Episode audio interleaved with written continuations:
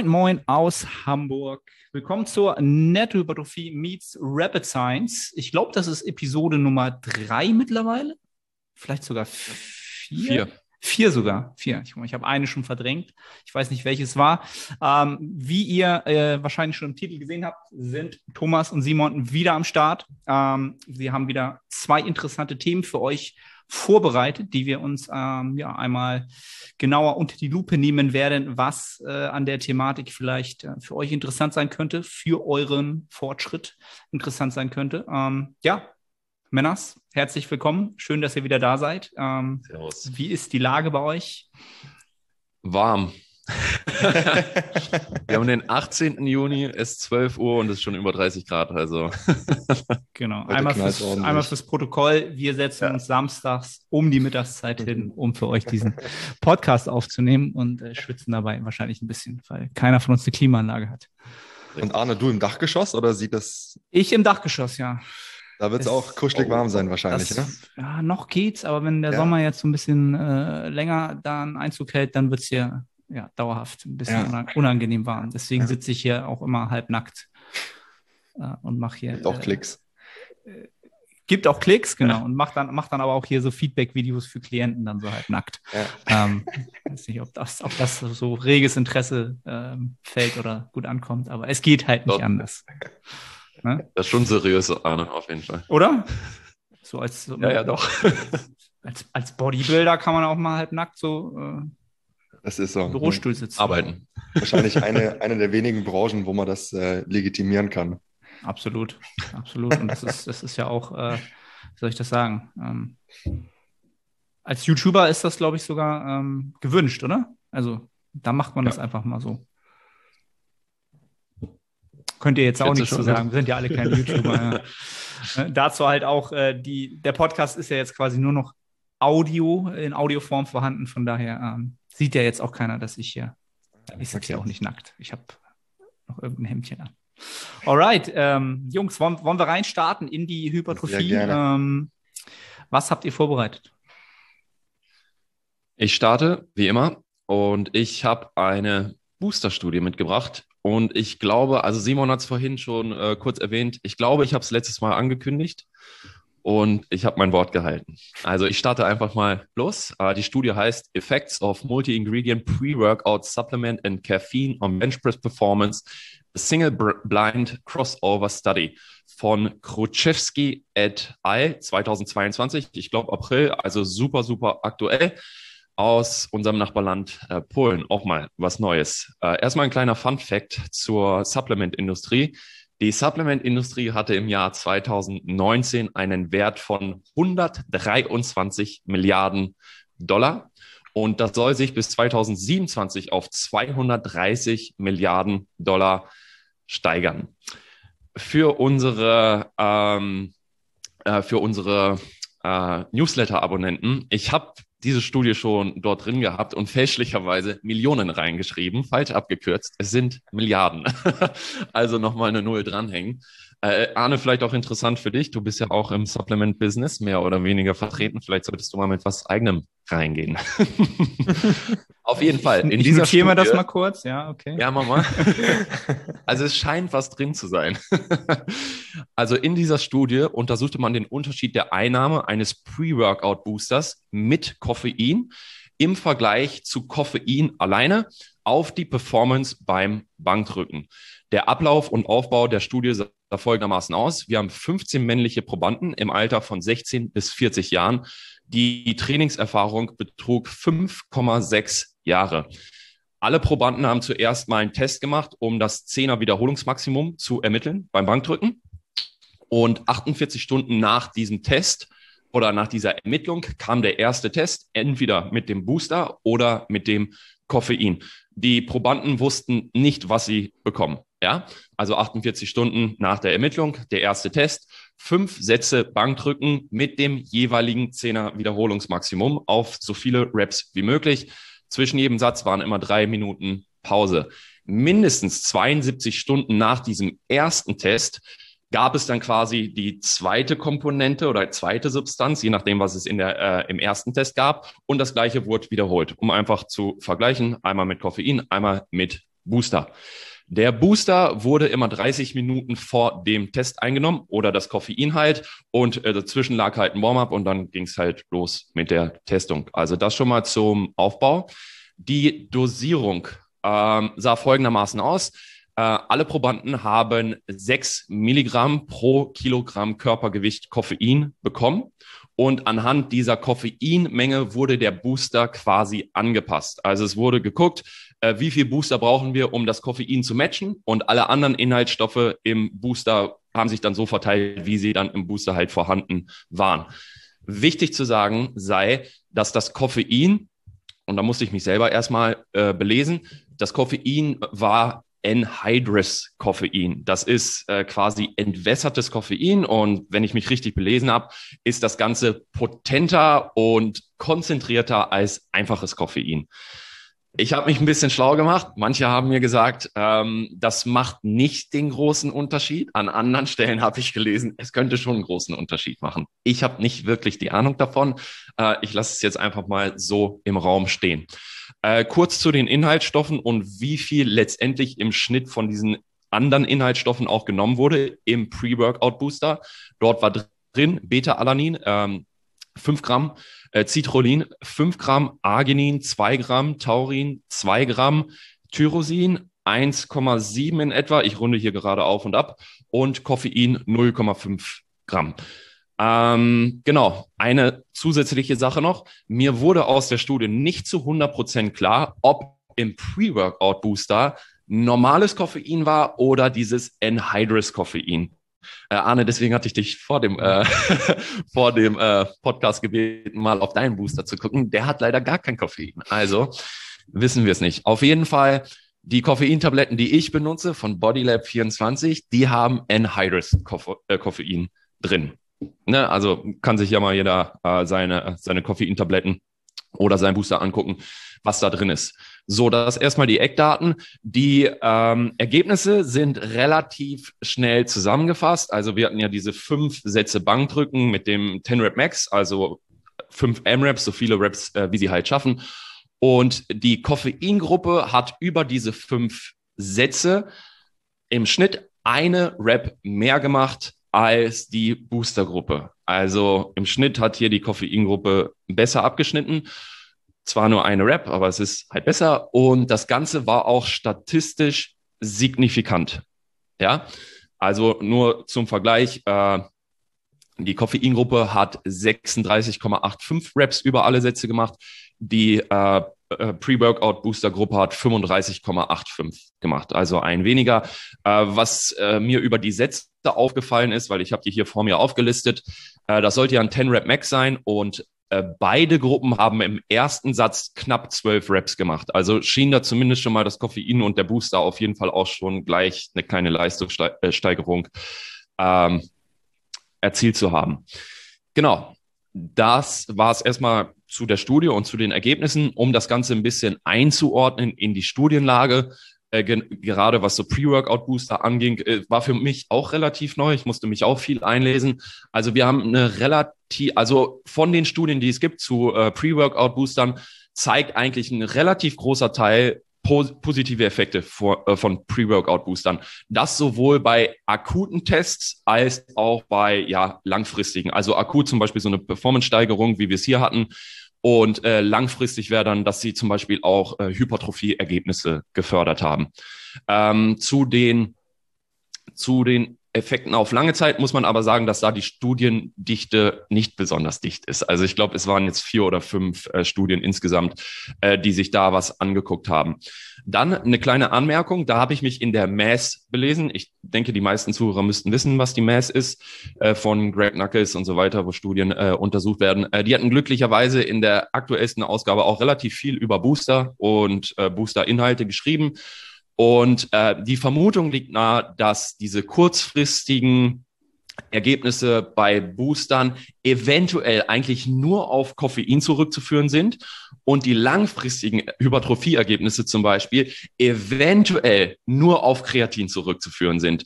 Äh, das liegt daran, weil die Studien zu Koffein und Kreatin, die decken sich von den Ergebnissen eigentlich ziemlich genau mit Boosterstudien. Ja.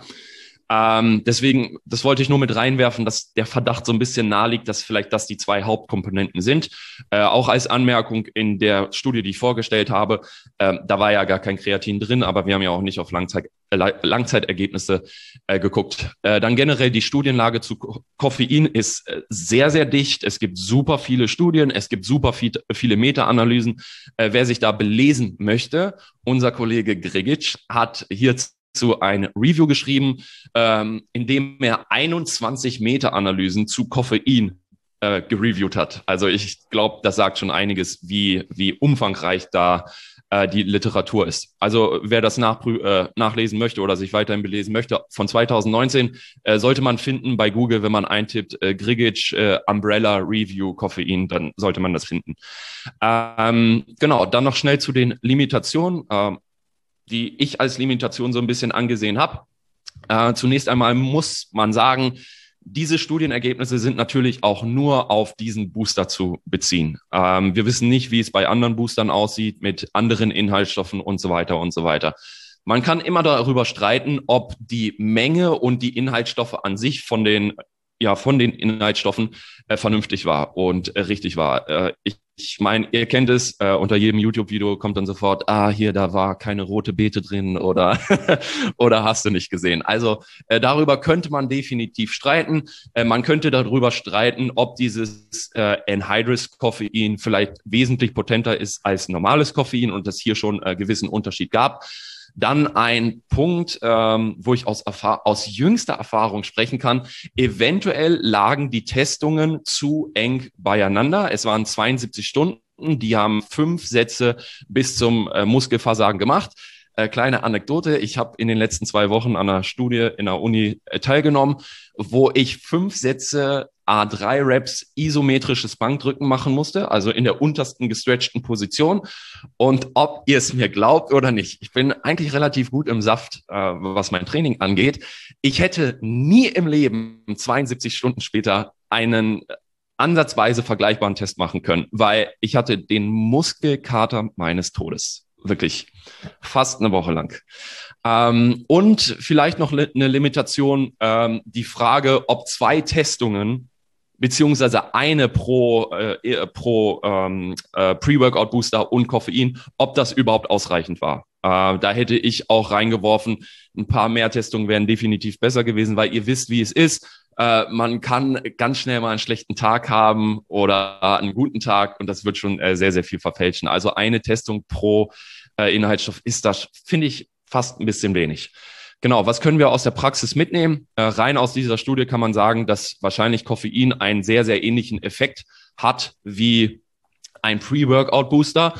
Rein aus meinem Bauch heraus hätte ich das auch aus Erfahrung bestätigt. Ich glaube nicht, dass ein Pre-Workout-Booster so viel mehr bringen wird als äh, Koffein, zumindest wenn man da recht neutral rangeht und nicht irgendwie seinen Booster heraufbeschwört. Ihr wisst, wie es in der Szene ist. Manche schwören auf ihr Zeug und sagen, ne, es ist das Allergeiste. Dann vielleicht noch ein kleiner Fun Fact äh, von den Autoren, äh, den sie genannt haben. Der gängige Preis pro Portion von Koffein in Pillenform ist zehnmal günstiger als ein Pre-Workout-Booster. Und wenn wir uns das nochmal in Pulverform angucken von Koffein, ist das Ganze sogar 50 mal günstiger als ein Booster. Also für mich ist das schon bei den Ergebnissen äh, ein sehr starkes Argument, vielleicht nur Koffein zu nehmen, da jetzt gerade auch in der aktuellen Situation alle Preise sinnlos in die Höhe schießen. Ähm, vielleicht reicht es dem einen oder anderen, äh, einfach Koffein zu nehmen und vielleicht äh, schafft es sich leichter von seinem Booster zu trennen. Aber soll kein Bashing gegen Booster sein. Es gibt gute Studien mit guten Ergebnissen und so weiter und so weiter. Meine Präferenz geht aber zu einfachen Koffein. So, das war's. Perfekt, vielen Dank.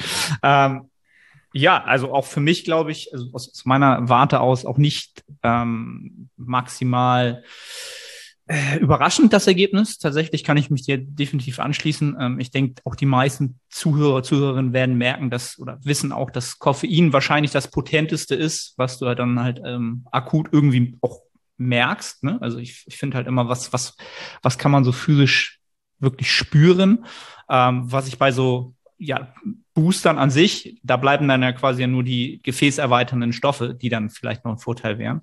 Ähm, ja, das spürt man dann vielleicht auch später, aber ob man das dann auch immer auseinanderhalten kann, ob, ob man einfach einen guten Pump hat oder ob der Pump jetzt nochmal so dramatisch größer ist, das ja, ist natürlich immer schwer auseinanderzuhalten. Ne, aber mal eine, Einheit ohne Koffein, eine Einheit mit Koffein, das kann ich dann schon eher auseinanderhalten. Also, ob's, ob das dann irgendwie ein Faktor ist, ne? je nachdem, ja. wie viel man sich dann davon mhm. Ähm, genehmigt. Ähm, das hatte, hatte ich gar nicht mehr richtig verstanden. Ich wollte da nicht zwischengrätschen. Wie viel Koffein war das? Äh, die haben sechs Milligramm pro Kilogramm Körpergewicht genommen, was in meinen Augen und für mich vor allen Dingen äh, der Todesstoß wäre. Also äh, sechs Milligramm auf einen 100 Kilo Menschen sind äh, ja sechs, 600 Gramm. Und wenn ich das nehmen würde, das wäre ungefähr Milligramm. das Dreifache von dem, was ich normal nehme vorm Training. Und ich bin sehr, sehr sensibel auf Koffein. Mhm. Ich halte es für sehr, sehr viel. Ich weiß nicht, wie es bei euch ist, aber ich würde damit fast fliegen. Mhm. Habe ich, noch, also, hab ich mir noch nie gegeben. Also tatsächlich nicht. Mhm. Also ich bin bei, bei 300 ist bei mir schon. Ja, das ist bei mir ähnlich. Upper, ja. Upper Limit, was ich tolerieren kann, ohne dass ich dann nachteilige ja. ähm, Erlebnisse vom Fokus oder einfach vom, vom Konzent von der Konzentration habe. Da muss ich eher gucken, dass ich ja nicht, nicht flatterig werde ne? oder mich nicht ja. mehr konzentrieren kann. Mhm. Ähm, das das finde ich halt bei Koffein halt auch immer so eine ähm, schwierige Sache, weil ich glaube, wann wirkt es denn wirklich leistungssteigernd? Ne? Also jetzt, da sieht man ja schon, dass es in gewisser Weise leistungssteigernd wirkt. Aber bei dieser Riesenmenge ist das natürlich schon akut. Wann willst du die einnehmen halt? Morgens um acht. So. Damit du die halt auch wieder aus dem System rauskriegst. Ne? Das ist immer ja. das alte Spiel. Äh, du hast vielleicht in dem Moment einen Vorteil, aber dann auf den Gesamtkontext, Tag, Woche, Monat, weiß ich nicht. Ne? Das ist immer bei Koffein das ist eine Strategiegeschichte aus meiner Sicht immer, oder? Ja, definitiv. Also wenn du mich persönlich fragst, äh, wenn ich abends trainieren gehen würde, ich würde kein Koffein nehmen, weil ich muss eh schon gucken, dass mein Schlaf passt und Koffein wird mich durchdrehen lassen. Also definitiv. Ich habe halt das Glück, ich gehe immer zwischen sieben und acht Uhr morgens trainieren und da, da kommt Koffein gerade richtig. Also eine halbe Stunde vorm Training. Ich komme beim Training an und dann merke ich eigentlich auch, dass das Koffein langsam wirkt. Und ich, äh, ich habe immer Bock auf Training, aber dann habe ich einfach noch ein bisschen mehr Bock auf Training. Und ob es wirklich leistungssteigernd ist, kann ich natürlich nicht sagen. Äh, aber ich sag mal, wenn man sich mehr ready aufs Training fühlt und mehr Bock hat, denke ich, dass vielleicht mal hier eine halbe Rap oder so auch drin ist durch Koffein. Kurze Zwischenfrage, äh, rein aus, aus äh, Interesse. Inwiefern merkt ihr das Koffein? Also was genau passiert da in euch, dass ihr sagt, ah, jetzt spüre ich, dass das anfängt zu wirken? Also bei mir ist es relativ simpel. Ich, ich werde einfach wacher. Also okay. gerade wenn ich zum Beispiel so eine ja, so eine medium schlechte Nacht hatte und dann ja. wach werde und eigentlich noch bis kurz vorm Gym merke, okay, meine Augen sind noch so ein bisschen am zugehen und ich bin noch nicht so ganz da. Mhm. Ich merke einfach, dass ich einfach ein bisschen wacher und frischer werde. Okay, okay. Ja. Würde ich auch sagen, einfach eine verstärkte Aufmerksamkeit, ne? Ja. Du kannst ja. dein Umfeld verstärkter wahrnehmen. So, das ist genau das Gleiche. Das kommt bei mir aber auch immer sehr, sehr so schlagartig, tatsächlich. Okay. Das ist von, von einer auf die andere Minute ist das da und dann ja, mit dem Training schleicht sich das dann wahrscheinlich aus. Ne? Mit dem Adrenalin und etc. kann man das dann auch gar nicht mehr auseinanderhalten. Ja, ja klar, klar. Aber finde ich super interessant, wie äh, individuell dann auch so die Effekte sind, weil ich kann jetzt so mit dem, worüber ihr redet, eigentlich gar nicht mitreden, weil ich bin quasi genau das Gegenteil. Ich bin gefühlt super äh, super unsensibel, was Koffein angeht. Also selbst wenn ich mir, äh, selbst wenn ich mir 600 Milligramm äh, Koffein reinhau, merke ich so gefühlt gar nichts. Ähm, ich merke eigentlich erst dann was, wenn es ins Negative umschlägt. Okay. Äh, das war, ich habe das mal getestet. Ich glaube, ich habe tatsächlich, ich glaube mal so entweder 800 Milligramm oder sogar ein Gramm mal genommen. Und das war dann, das war dann, das war dann halt einfach nur noch scheiße, weil du bist dann, wie du gesagt hast, eben Arne, richtig so zittrig und äh, so eigentlich genau das Gegenteil von dem, was du erreichen willst. Also du bist richtig, ja, zittrig, du hast eigentlich keine Kraft, äh, so ein bisschen kalt, Schweiß, ganz, ganz, ganz unangenehm. So ein bisschen das Gefühl, wie wenn man unterzuckert ist. Ähm, ja, aber davor, bei mir ist es, ich merke echt eigentlich gar nichts. Also es ist mehr dann bei mir so eine Kopfsache, dass ich weiß, okay, ich habe jetzt 400 Milligramm oder so Koffein genommen und ich weiß halt äh, rein anhand der Evidenz ist ist einfach gut erforscht und es äh, hat auch seine, seine Wirkung und dann rede ich mir in Anführungszeichen das da eher so ein bisschen, bisschen ein, dass es dann wirkt. Ähm, vielleicht tut's auch wirklich was physiologisch, ich merk's nur nicht, keine Ahnung. Ja. Aber ja, so dieses Gefühl habe ich tatsächlich gar nicht. Aber äh, wundert mich auch gar nicht, Simon. Immer wenn ich bei dir war, gab's nur Kaffee. Und du schwörst ja auf deine Kaffeepresse. Also wundert mich das jetzt überhaupt gar nicht. Und ich will mich auch gar nicht rausreden. Vielleicht ist es tatsächlich auch bei mir der Effekt, einfach Mhm. äh, eine Koffeintablette zu nehmen und sich einzureden, dass es jetzt kommen muss. Ne? Ja, ja. Das ist ja vielleicht auch, auch grundsätzlich bei diesen ganzen Boostern auch durchaus so ein großer Effekt, ne? dass eben dieser Placebo-Effekt, Ja. äh, neben dem, dass sicherlich auch bei den guten Boostern gewisse Inhaltsstoffe vorhanden sind, die tatsächlich wirken, aber dass einfach dieser ganze, dieses ganze Zelebrieren von, ich nehme jetzt den Booster und dann stimme ich mich mental aufs Training ein und ich schaue mir noch irgendwie ein, äh, ein Bumstead Trainingsmotivationsvideo an und so und so dieses ganze drumherum, dass das halt schon auch sein Übriges tut, dass man dann da entsprechend gehypt in seine Trainings reingeht. Ne? Plus natürlich das gute Marketing, was auch bei den Boostern dahinter steckt. Ne?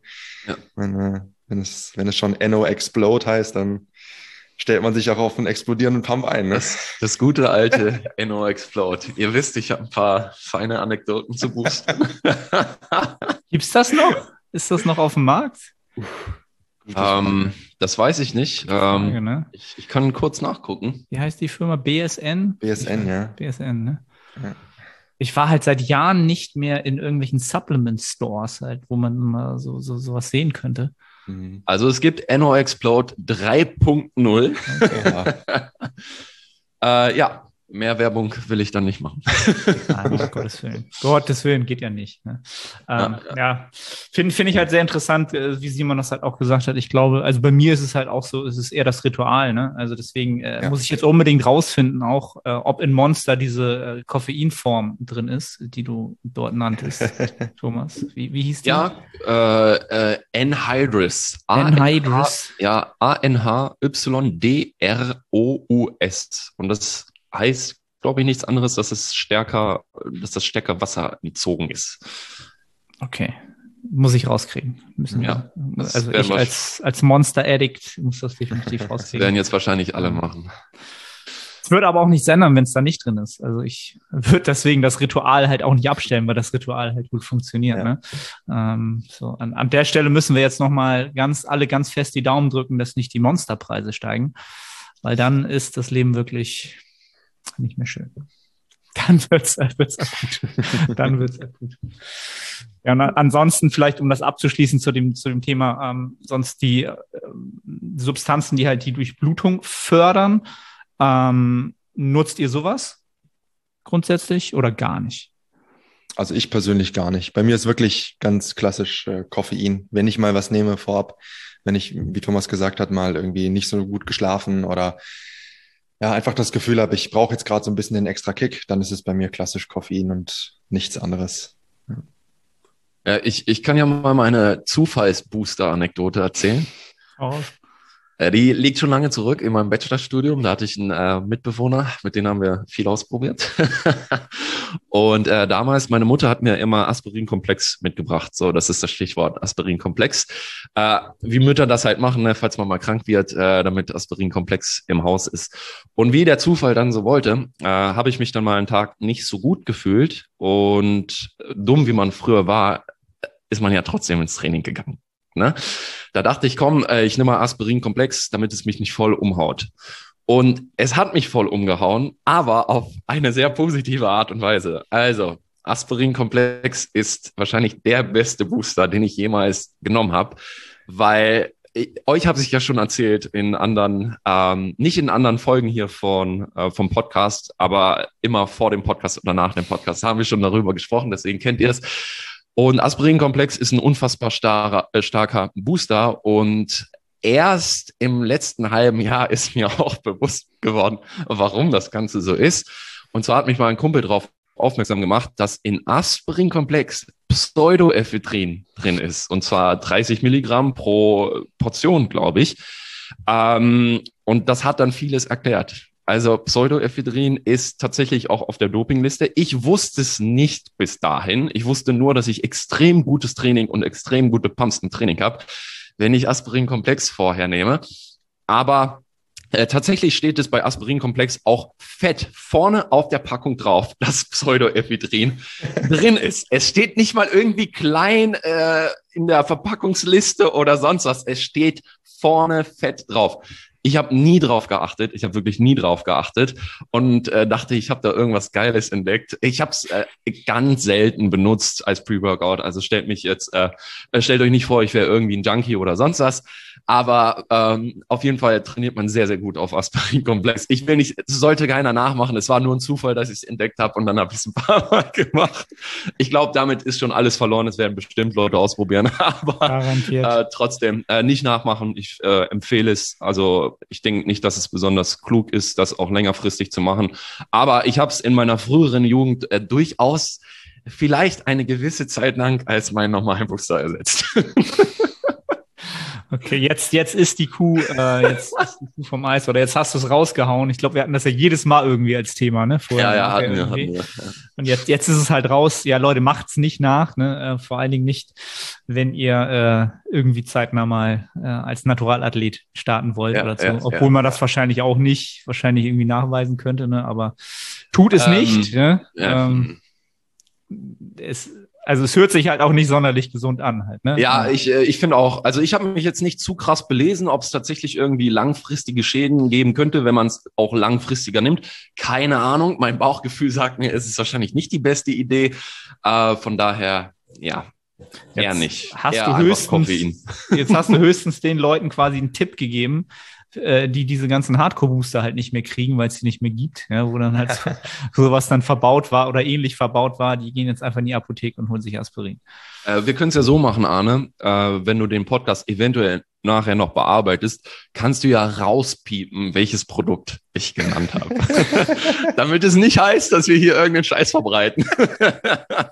ah, ich bin da eigentlich immer, du, es ist ja wie es ist, ne? Also. Ja. Ja, also ich, ich glaube, es gibt schlimmere Sachen auf der Welt, aber trotzdem will ich hier nicht als derjenige stehen, der die Empfehlung gegeben hat.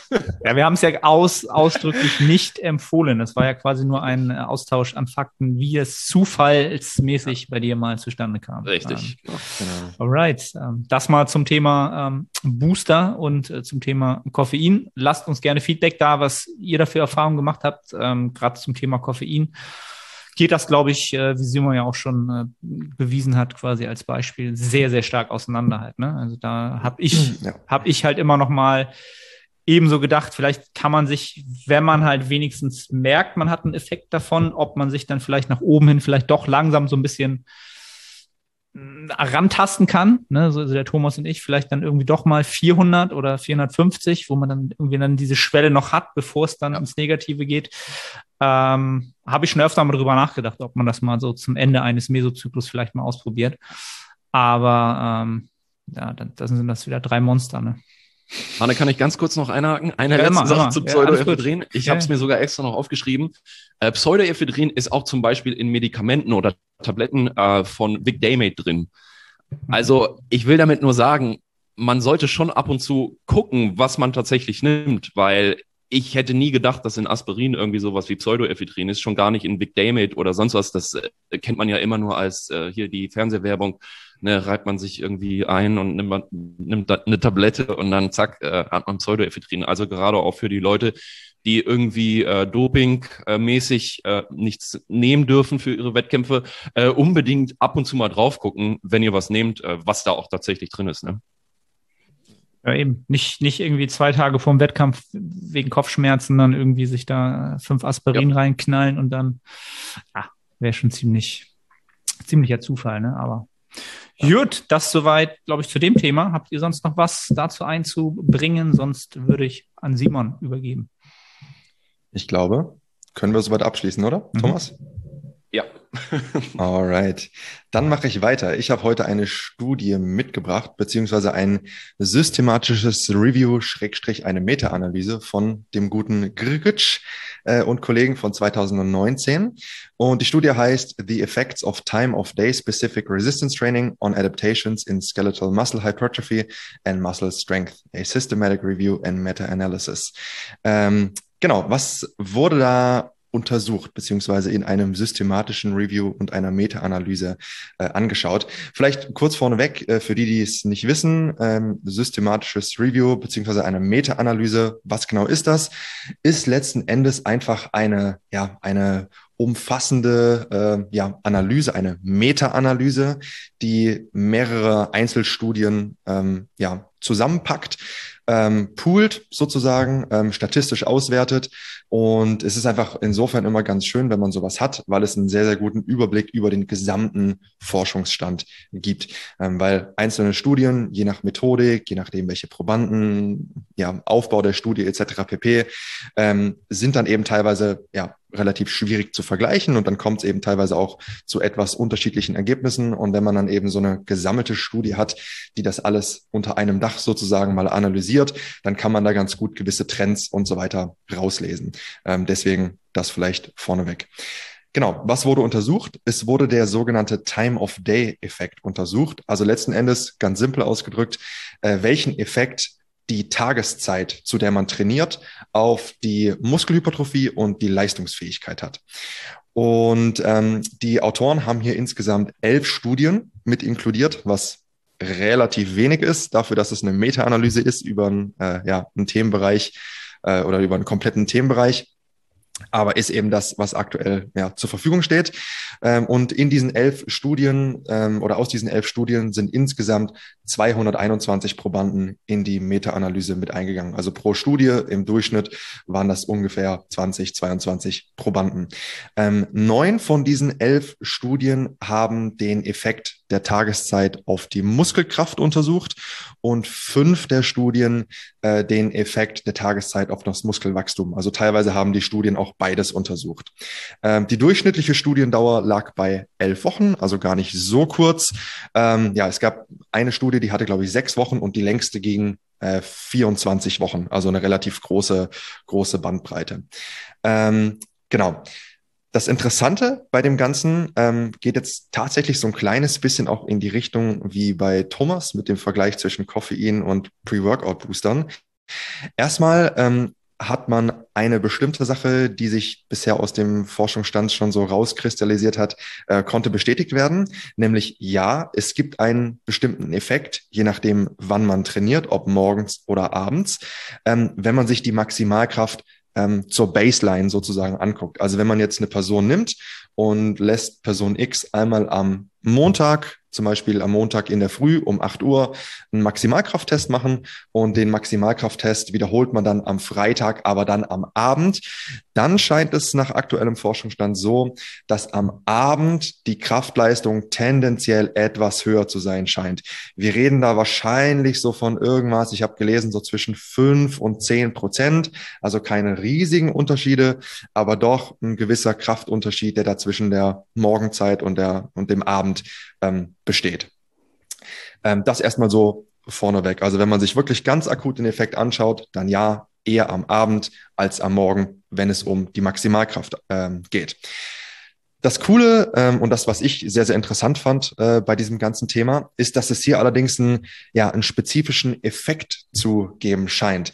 Ähm, nämlich insofern, wenn man jetzt über eine längere Zeit immer morgens ins Training geht, dann erhöht das die Kraftleistung, vor allem auch, wenn dann am Morgen wieder getestet wird. Okay, das heißt, wenn man jetzt wirklich über mehrere Wochen immer um 10 Uhr morgens ins Gym geht, absolviert da sein, sein Trainingsprogramm und in ein paar Wochen macht man dann Maximalkrafttest, auch um 10 Uhr morgens, dann hat das wahrscheinlich einen größeren Effekt, als wenn man immer morgens trainiert und dann am Abend den Krafttest macht.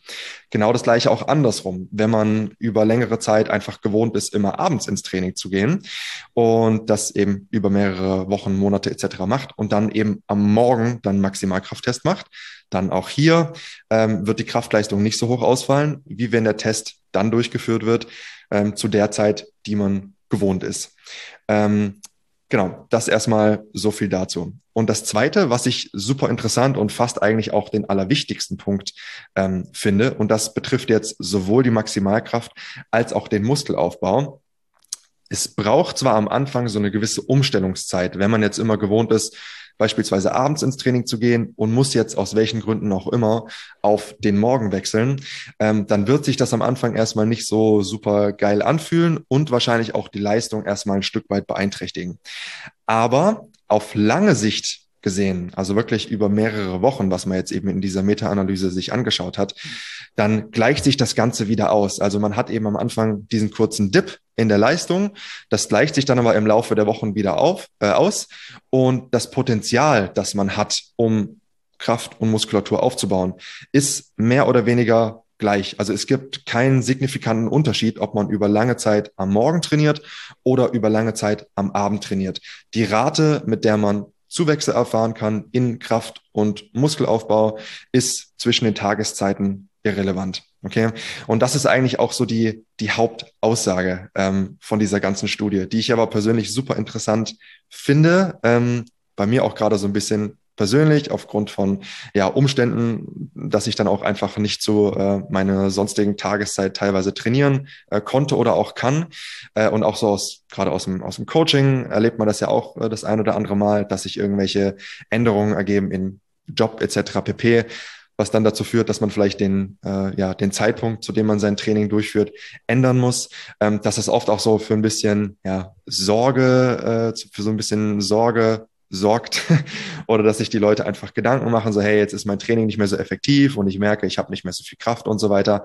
Ähm, und da finde ich es immer ganz schön, wenn dann ähm, ja die, die Wissenschaft irgendwo ein Stück weit sagt, hey, mehr oder weniger jetzt mal plump gesagt, chill, auch wenn du zu einem ungewohnten Zeitpunkt trainieren musst, ähm, du wirst sehr wahrscheinlich über lange Sicht keine negativen Effekte spüren, sondern ganz genau gleich effektiv oder nahezu gleich effektiv Muskulatur und Kraft aufbauen ähm, können, wie wenn du das bis zu deiner äh, oder zu deiner bisher gewohnten Trainingszeit sonst ähm, gemacht hättest.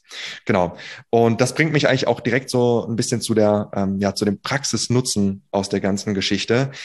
Idealerweise, natürlich, wenn es möglich ist, ähm, würde ich auch persönlich mein Training immer nach Präferenz ausrichten. Also wenn man einen super flexiblen Arbeitsalltag äh, hat oder generell ein sehr flexibles Leben lebt, ähm, dann natürlich einfach zu der Tageszeit trainieren, ähm, zu der man sich am besten fühlt, wo die Motivation am größten ist, wo man subjektiv die höchste Leistungsfähigkeit an den Tag legt. Da gibt es sicherlich auch sehr individuelle Unterschiede.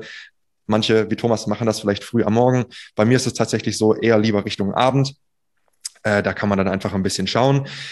Wenn es aber mal nicht möglich ist, weil wir sind nun mal, ich würde mal behaupten, auch die meisten der Zuhörerinnen und Zuhörer sind keine äh, Leistungssportler, die das Ganze hier hauptberuflich machen. Ähm, wir haben nun mal unser sonstiges Leben und das ist halt manchmal auch, äh, ja, grätscht so ein bisschen in das ideale Training sozusagen rein.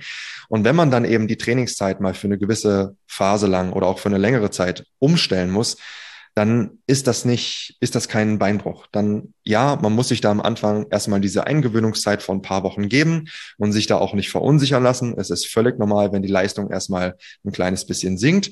Man wird sich da definitiv wieder dran gewöhnen und hat dann eben auf lange Sicht genau das gleiche Potenzial, ähm, Muskeln und Kraft aufzubauen, ähm, wie zu einer anderen Tageszeit auch. Die zweite Sache, die ich da, ähm, was so die, die praktische Anwendung angeht, noch mit anbringen wollen würde, ähm, ist vor allem für Wettkampfsportlerinnen und Sportler. Also jetzt gerade zum Beispiel Leute, die im Powerlifting unterwegs sind. Ganz oft ist es ja so, ähm, dass die Wettkämpfe eher früh starten, ähm, teilweise aber auch so, dass dann, obwohl der Wettkampf vielleicht früh am Morgen startet, je nachdem wie er organisiert ist, man selber erst ziemlich spät am Abend dran ist. Ähm, also teilweise dann irgendwie fängt dann die Kniebeuge um, um acht oder neun Uhr abends an. Da könnte es tatsächlich Sinn ergeben, aufgrund dieses spezifischen Effekts, wann ich trainiere und wann ich letzten Endes meine Kraft teste, dass man da, wenn möglich, frühzeitig, und da reden wir wirklich von mehreren Wochen im Voraus, also bevor der Wettkampf stattfindet, sein Training auf diese Zeit, wo dann voraussichtlich der Wettkampf stattfinden wird, umlegt. Okay, also sprich, wenn ich weiß, okay, normalerweise ich trainiere immer am Nachmittag und jetzt weiß ich aber in acht oder in zehn Wochen habe ich einen Wettkampf und da bin ich aber morgen in der, morgens in der ersten Gruppe dran und äh, da ist Waage um acht und äh, Wettkampfbeginn um halb zehn, dann könnte es Sinn ergeben, entweder sein Training komplett oder zumindest vielleicht, wenn möglich, so ein Teil vom Training, vielleicht am Wochenende, auf diese morgendliche Uhrzeit umzulegen, um da sich eben an diesen Effekt schon so ein Stück weit gewöhnen zu können ähm, dass dann eben nicht diese ja, knapp fünf bis zehn Prozent, was ich jetzt eben rausgefunden habe, äh, Leistungsdiskrepanz besteht, sondern man versuchen kann, das schon früh, äh, frühestmöglich, ähm, ja, diese, diese Lücke einfach zu schließen und äh, um da dann die maximale Leistung erbringen zu können. Ähm, genau. Und das schließt eigentlich auch so erstmal das, was es zu dieser Studie zu sagen gibt. Mhm. Sehr, sehr interessant. Und am Ende dann, glaube ich, auch wieder für viele sehr, sehr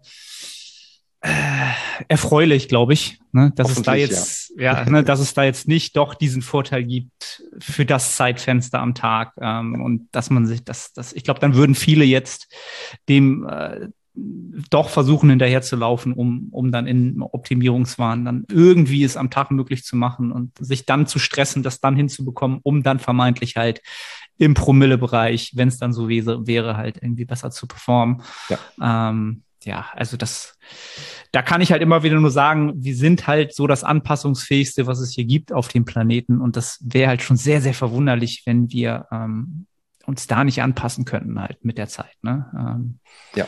Glaube ich, so. sicherlich Ausnahmen. Also kenne ich so aus dem Coaching über die Jahre. Einige Leute haben es trotzdem nicht geschafft, sich anzupassen. Wenn es dann nicht anders ging, dann ging das morgens halt gar nicht, weil dann einfach der, der Körper nicht will. Ja, und das, ja. das ist, glaube ich, aber sehr, sehr selten der Fall, dass es dann einfach, einfach nicht geht. Ne? Also da rede ich dann halt von so Zeiten wie 4 Uhr, 5 Uhr morgens halt. Ne?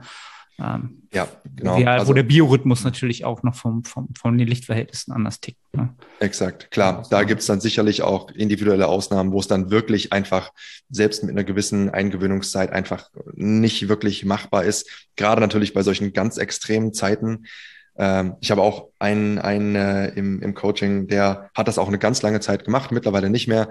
Es war wirklich dann äh, wirklich teilweise krass, wenn ich morgens an den Computer gegangen bin und habe dann irgendwie gecheckt, so wer schon ja, in den Plänen irgendwas eingetragen hat. Und dann sehe ich schon so, ah ja, okay, Tobi ist schon seit halb fünf mit seinem Training fertig. So ist dann immer so, okay. Aber ist natürlich dann eine Ausnahme, ne? Und äh, das funktioniert sicherlich nicht, äh, nicht bei jedem. Ähm, aber ja, der Grund, die, dieser Grundtenor finde ich eben, wie du gesagt hast, äh, super wichtig, weil es hoffentlich bei vielen auch einfach so eine, ein Stück weit eine Erleichterung ist. So, hey, okay, alles gut, es ist trotzdem völlig in Ordnung, ich kann trotzdem äh, gut äh, und äh, ja, gut Muskeln aufbauen, gut stärker werden, ähm, auch wenn es ja vielleicht nicht zu der gebundenen Zeit stattfindet. Ne? War Tobi vor oder nach der Arbeit trainiert? Vor.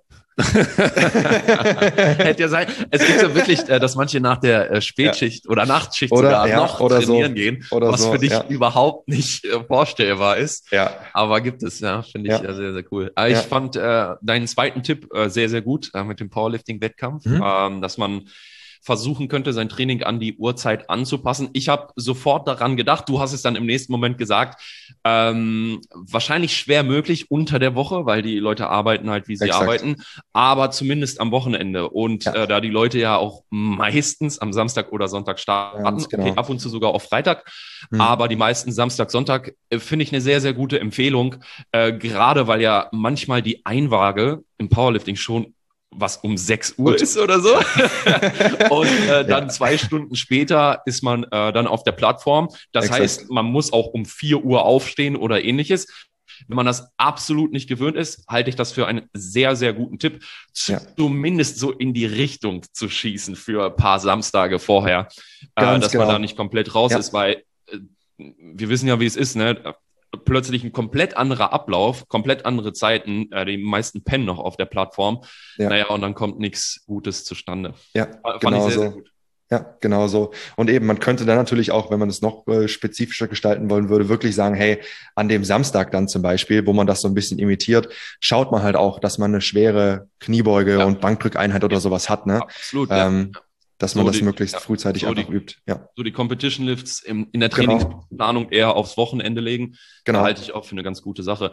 Ja. Äh, wenn ich noch einmal nachhaken dürfte, Mhm. äh, ich glaube, das erste, was die aus der Meta-Analyse gezogen haben, also die Autoren, das war ja grundsätzlich, dass abends bessere Ergebnisse erfolgen als morgens, wenn Ja. man sich einfach zur Baseline vergleicht, ja. Ganz genau.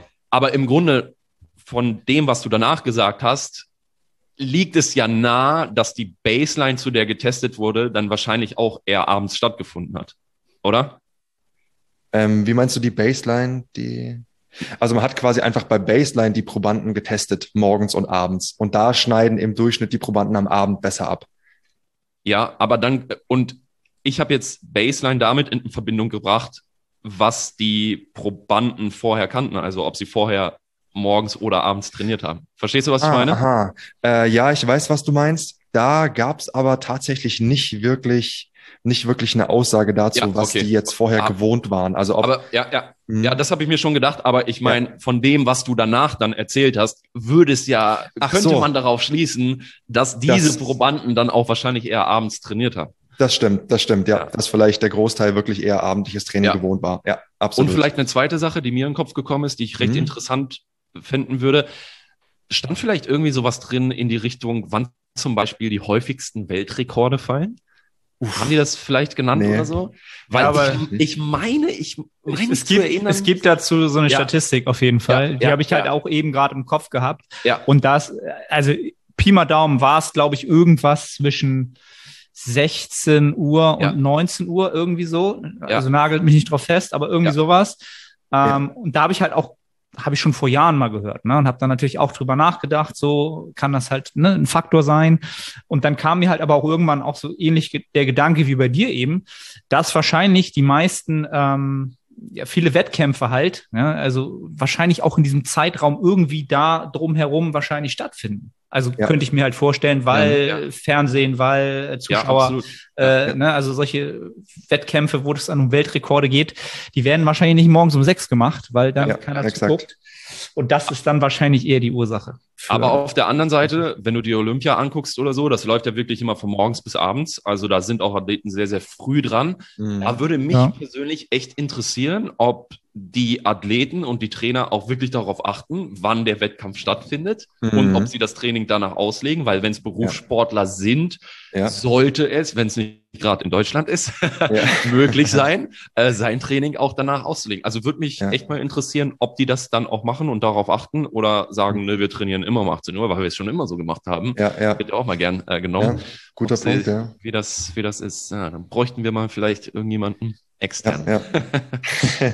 ja, klar. Ich meine, gerade natürlich, wenn du dir solche ganz großen Events, internationalen Events anguckst, ne? ich meine, mit äh, ja, Zeitverschiebung dann teilweise von, weiß nicht, einmal die Athleten, Athletinnen müssen dann um die halbe Welt reisen, haben Zeitverschiebung von zwölf Stunden oder so.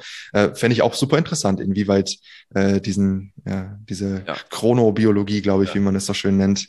Ja, äh, gleich die nächste da, Frage orientieren die sich an der Zeitverschiebung und rechnen das dann Ja, gegen, exakt, das dachte ich auch gerade. Genau, das dachte ich halt auch gerade, ja. Rechnen sie dann ja, quasi ja. aus, so, okay, dann plus Zeitverschiebung bin ich zu der Ortszeit dran, das entspricht ja, bei uns dann so und so viel Uhr, deswegen trainiere ich dann. Ja. I don't know. Gute Frage, Aber, Aber da denke ich mir auch, ähm, sollte man sich wirklich da so verrückt machen oder einfach go und los? ja, gute Frage. Zumal natürlich, glaube ich, oft du im, äh, im Profi, im Profisportbereich, je nach Sportart, die trainieren eh dann dreimal am Tag. Also die decken ja. es schon irgendwie ab.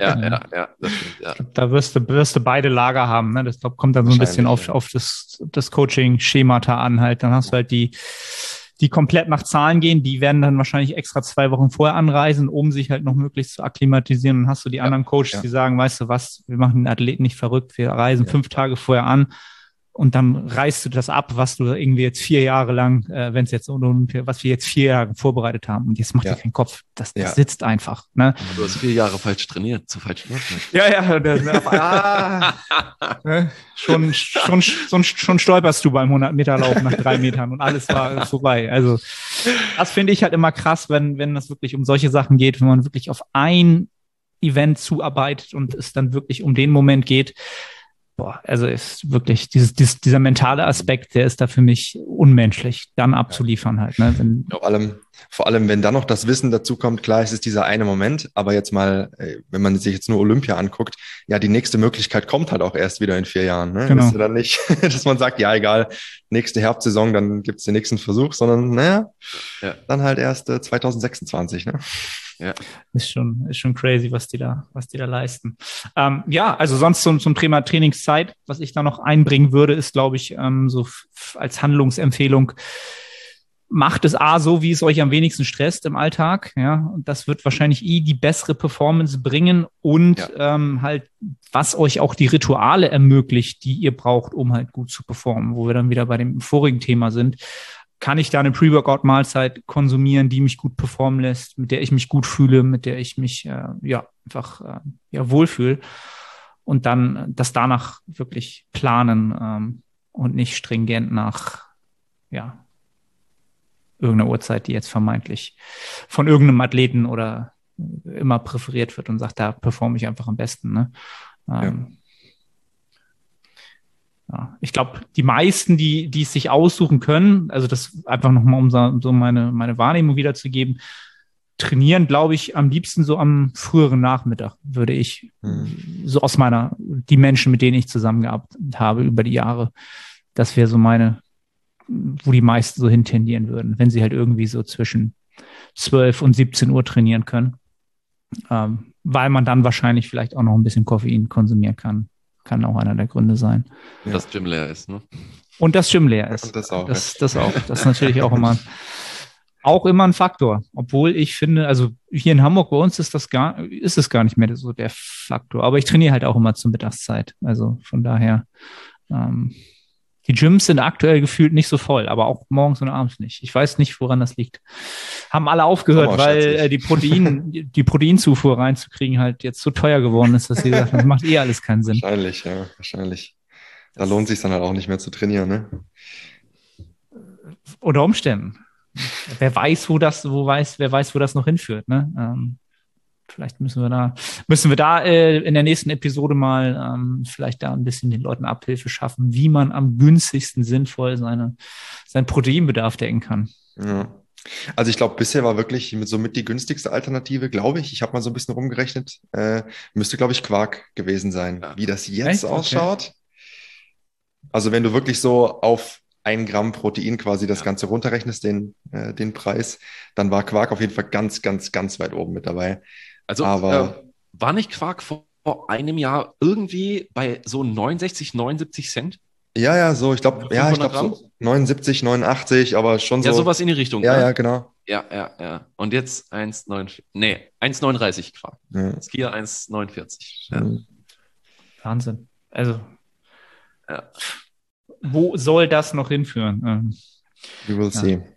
We will see. Hilft ja nichts. Wir müssen ja trotzdem irgendwie das Protein essen oder trinken. Äh, ja, schauen wir mal. Gut, habt ihr noch was zu ergänzen zu der äh, Trainingszeitgeschichte aus euren Erfahrungen, Anekdoten? Ich glaube, nee. wurde alles gesagt. Ja. Ja, cool. Dann würde ich äh, quasi sagen, ihr habt ja immer öfter mehr davon in eurem Newsletter. Äh, sagt nochmal, wo die Leute den äh, finden, damit sie quasi das äh, auch zwischenzeitlich bekommen auf äh, www.thestrengthminds.de. Ich habe extra vorher nachgeguckt. Sehr gut. ja. Du wusstest, dass das kam. Findet ihr alles ja. äh, in der Beschreibung jeweils. Ähm, ja, und dann danke ich euch wieder für den bitte, Input. Bitte. Ähm, danke, danke. Den einen oder anderen sicherlich wieder ein bisschen geholfen, sich entweder etwas mehr zu optimieren oder weniger verrückt zu machen in der Optimierung. Eins von beiden hat hoffentlich geholfen. Ähm, ja, wir freuen uns, wenn ihr das Ganze bewertet, uns Feedback da lasst. Und dann würde ich mich äh, schon verabschieden bis zur nächsten Episode. Ähm, und danke fürs Zuhören. Ciao, bis, bis zum nächsten Mal.